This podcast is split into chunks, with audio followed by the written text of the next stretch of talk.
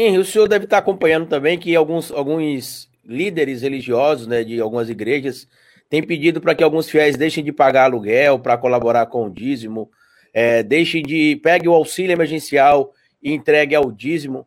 O que é que o senhor tem a dizer para as pessoas que seguem a crença cristã e que estão sendo, de certo modo, enganados por essas pessoas? Em primeiro lugar, há dois mil anos, eu disse, está escrito em Mateus 10, versículo 8, eu disse, dai de graça o que de graça recebeste.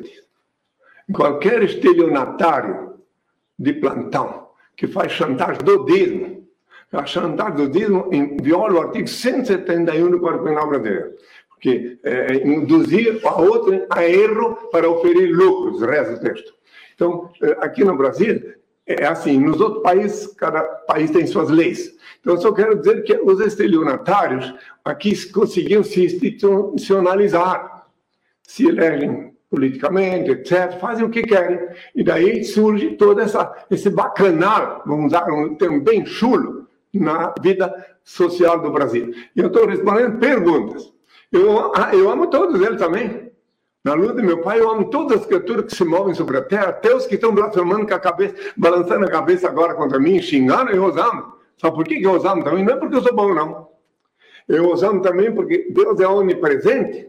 Eles estão balançando a cabeça contra mim porque eles estão vivos.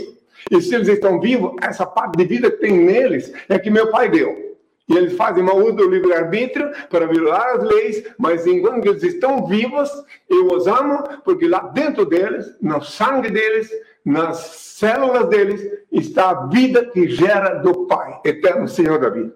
Então, quer dizer, agora, eles podem continuar fazendo isso enquanto encontram os que fazem isso. Deixo claro uma coisa.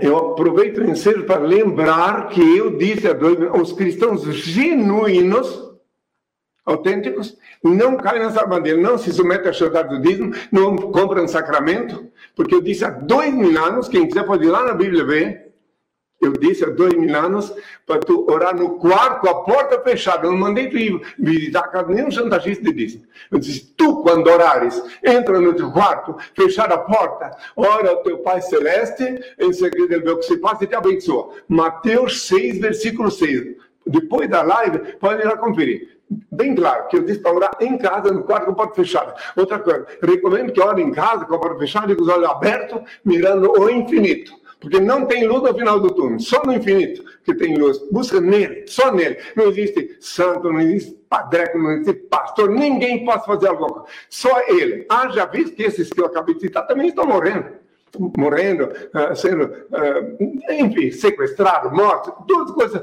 horríveis eu tenho visto acontecer com ele, mas que faz parte do cortejo, do, do leque de desgraças que estão sendo programadas pelos habitantes da Terra, pelos que violam as leis divinas, que tenham toda. Ah, e continuarão blasfemando, é claro. Quero deixar claro. E quero deixar claro para aqueles que têm a Bíblia como desodorante debaixo do braço, que está escrito até isso na Bíblia. Que eles iam blasfemar, que iam me odiar. Está lá escrito. Lucas 17, versículo 25 a 35, que quando o filho do homem voltasse, seria a priori rejeitado por sua geração. Assim como foi no tempo de Noé, assim será o dia que o filho do homem se manifestar. Está lá, Lucas 17, versículo 25 a 35. Se eles não quiserem pular essa parte, eles vão ver que lá está escrito que eu ia voltar e ser rejeitado como agora. Aí também está escrito para aqueles que pensam que eu vim só espírito, como os cabecistas, enfim. Está lá escrito que eu ia beber do vinho da videira com os meus discípulos de novo.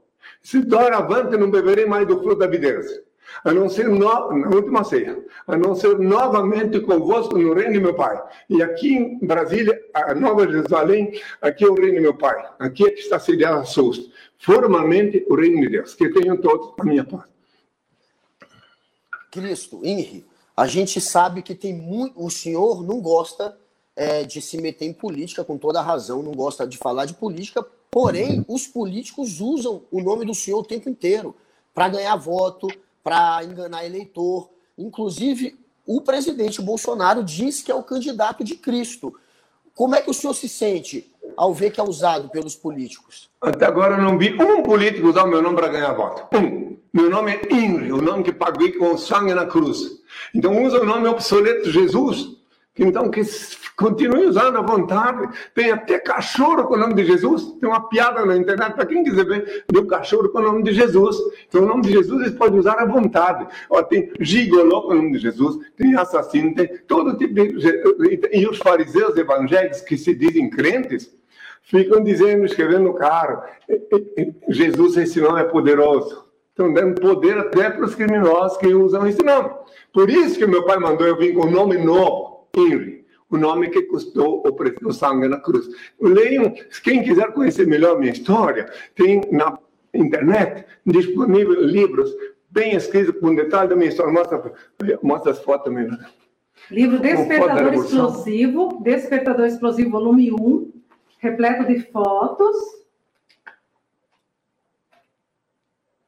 Onde, com todos os detalhes aqui do Brasil e do estrangeiro, onde eu tive, quando fui expulso da Inglaterra, tenho que viver na França, está tudo explicado ali. E Despertador Explosivo Volume 2 estão disponíveis no site henricristo.org.br e henricristo.net. Grátis. Gratuitamente. Então, Ivi, quando, quando os políticos usam o nome Jesus, isso não te incomoda, porque não é o nome do claro. atual. Bolsonaro, claro. então, não, mas Bolsonaro não está. Quando ele fala que é o candidato de Jesus, ele não é o candidato de Cristo, então. Hum, pelo menos não é meu candidato quando ele fala isso, até porque eu nem voto. Eu não posso opinar. Quando eu, a época de eleição, eu deixo os meus discípulos e os meus seguidores livres para escolher. Inclusive, eles todos sabem, meus seguidores, que verdadeira democracia, o voto é facultativo. Para quem não sabe o que quer dizer facultativo, tu vai votar só se tu queres. Sim, tem gente que não sabe. O voto facultativo significa que tu não és obrigado a sair da tua casa, às vezes com diarreia, para ir votar. Tu vai votar só quando tu tens uma pessoa que tu viste na televisão na web.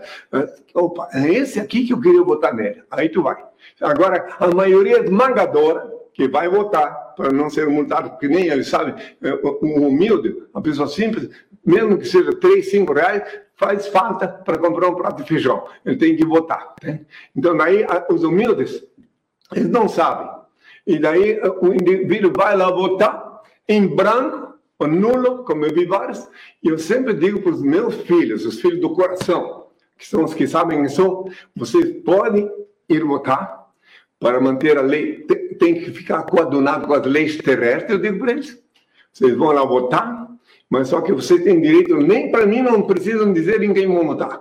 É uma coisa lá de fora, íntimo, eu digo para eles.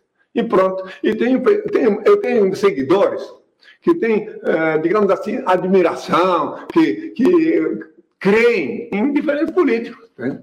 E para mim não tem nenhum problema, porque as pessoas que me, se relacionam comigo, eu não sou, eu não sou de ditar com cabresto, votem alguém, não. Meu caso, minha missão é com a alma, eu sou regente de alma. Eu cuido da alma. Se alguém pergunta para mim, eu posso matar alguém ou não? Digo, ah, tu matando, tu vai ficar com a dívida, o débito karmático. Toda dívida desse que tu matasse vai ficar para ti. É assim que eu faço. Agora, tua cabeça é teu guia. Digo o fórum íntimo é uma coisa sagrada. Cada um tem que decidir. Agora, eu digo sempre para os que vêm me fazer perguntas as consequências dos atos, eh, digamos assim, funestos, que tenham todas a minha paz.